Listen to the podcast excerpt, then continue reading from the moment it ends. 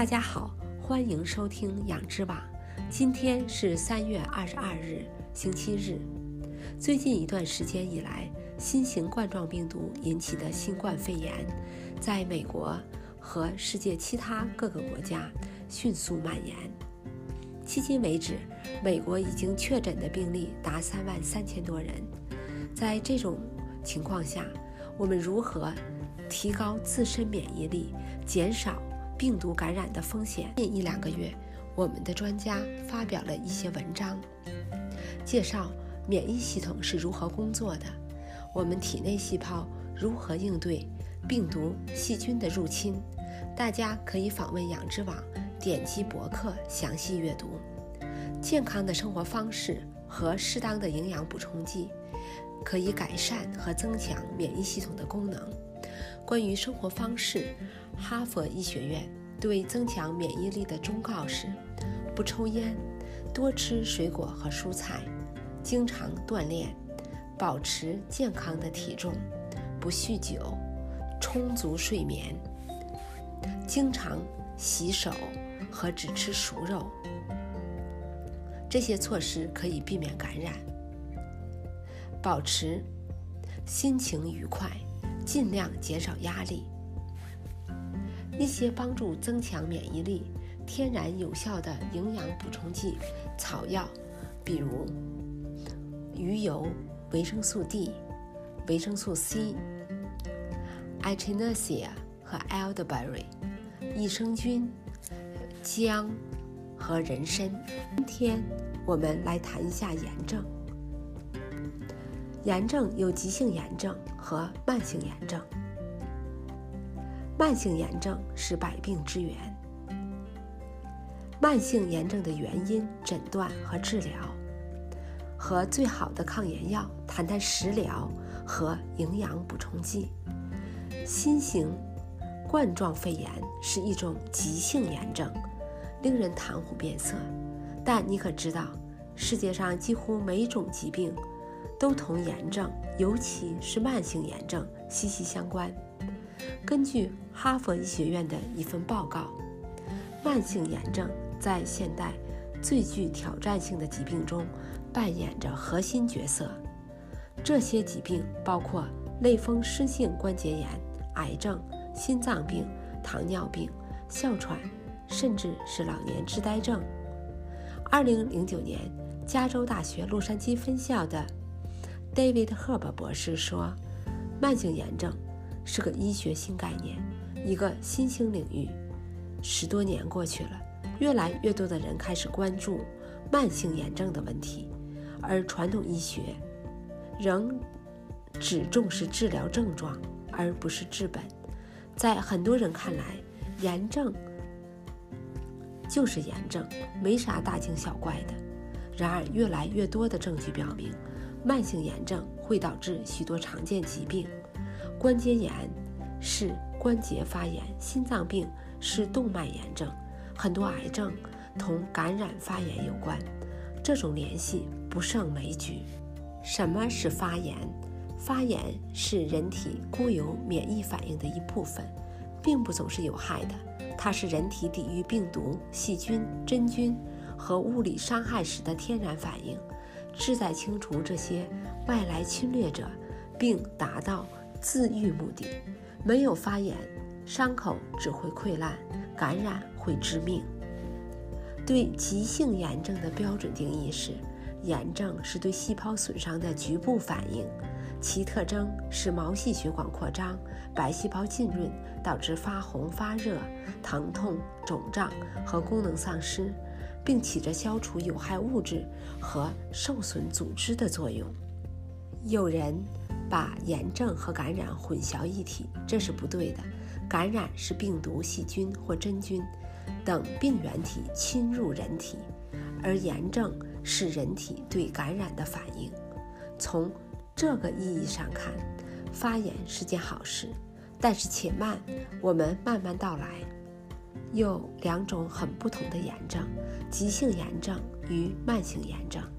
急性炎症开始的很快，渗出病变为其特征，但通常在几天或几周内消失。而慢性炎症则可能持续数月或数年，常以增生病变为特征。例如，膝盖承受重击需要修复和保护组织时，急性炎症会很有用，但是又是炎症会持续超过必要的时间，其造成的危害会大于好处。急性炎症通常是外界对身体或皮肤的伤害而发生的，其症状比较明显，包括疼痛、红、发红、肿胀、无法动弹、患处灼热。如果急性炎症发生在体内深处，例如内脏器官，则部分症状可能不明显，例如一些内脏附近没有感觉神经末梢，因此即使肺部炎症。你可能不会感到疼痛。跟急性炎症相关的一些疾病是感冒或流感、皮肤外伤、身体损伤、急性支气管炎、急性阑尾炎、皮炎、扁桃体炎、感染性脑膜炎。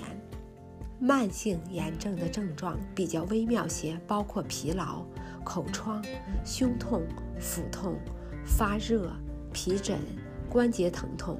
慢性炎症可以影响身体的任何器官，这样的例子包括哮喘、类风湿性关节炎、多发性硬化硬化症、慢性消化性溃疡、系统性红斑狼疮、牙周炎、溃疡性结肠炎、活动性肝炎、鼻窦炎。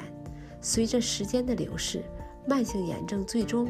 会开始损害健康的细胞、组织和器官，与多种疾病的发展有关，包括癌症、心脏病、二型糖尿病、神经退行性疾病和阿尔兹玛等等。炎症是如何产生的呢？引起急性炎症的原因比较容易判断：病毒与细菌感染、物理化学创伤。那么慢性发炎呢？有这么一些原因：身体无法及时消除急性炎症，转化成慢性；急性炎症反复发生，但没有症状，也是慢性炎症；自身免疫疾病将健康细胞误认为是病原体而加以攻击；不良的饮食习惯、压力、久坐不动的生活方式。消极情绪、吸烟、喝酒、肥胖、超重、多余的脂肪组织会在体内产生炎性细胞因子；肠道健康、肠道细菌失衡会导致炎症，这可能是消化系统健康问题的根源。环境污染，研究表明，空气污染与体内较高水平的炎症相关物质之间存在关联。有些因素我们无法控制，但特别要注意一些引起炎症的食物，比如说糖、坏的饱和脂肪，例如反式脂肪，大量存在于快餐和其他油炸食品和加工食品里。欧米伽六含量高的食物，适量的欧米伽六脂肪酸对人体是有益的，但。过量使用会触发人体产生促炎性化学物质。欧米伽三和欧米伽六需要平衡。精致碳水化合物、白面粉产品，这些高血糖指数食品可促进体内高级糖基化周末产物的产生，并可引发炎症。味精、亚洲预制食品、快餐、酱油、色拉调料。和熟食肉中存在的味精可触发慢性炎症。麸质面筋食物，患有乳糜泻的人绝对要需要避免面筋。患有面筋不耐症的人在食用麸质的食物时，可能会发现自身免疫反应和炎症水平增加。酪蛋白，一些患有炎症问题的人在避免食用乳制品中的酪蛋白后，症状会有所改善。酒精，过量饮酒不仅伤害肝脏功能，还会干扰体内其他器官的相互作用，并可能引起炎症。医生会查看您的病史、当前症状，并使用 X 射线、CT 或血液检查来诊断炎症。血液中的 C 反应蛋白，也称 CRP，是体内炎症的重要标志。CRP 测试的正常读数应该小于十毫每升十毫克，如果大于每升十毫克，可能表示受感染、创伤或慢性疾病，需要进一步检测以确定原因。常规的炎症治疗包括药物、休息、运动。如果这些方法都无效，也可能会用手术。对付短期急性炎症的最常见非处方药，也称为非流体抗炎药，包括阿司匹林和布洛芬。泰勒农则是另一种常见的止疼药，也被推荐用于消炎。但美国国家医学图书馆指出，泰勒农它的主要成分是阿司泰米诺芬。不能缓解炎症。什么是最好的抗炎药？从治本、长效、无副作用的角度出发，我们建议关注以下天然疗法：要避免引起慢性炎症的食物，也要确保饮食中富含抗炎成分。抗炎食物往往也还具有含抗氧化作用，可以减少炎症引起的损害。地中海饮食。就是一个很好的例子。这种饮食计划包含许多抗炎食物，并可以降低有害胆固醇的水平。它的核心食物为全谷物、蔬果、草本香料、坚果和健康油脂，如橄榄油，并建议每周至少吃两次鱼和海鲜。适量的乳制品、鸡蛋和禽肉，少吃红肉和甜食。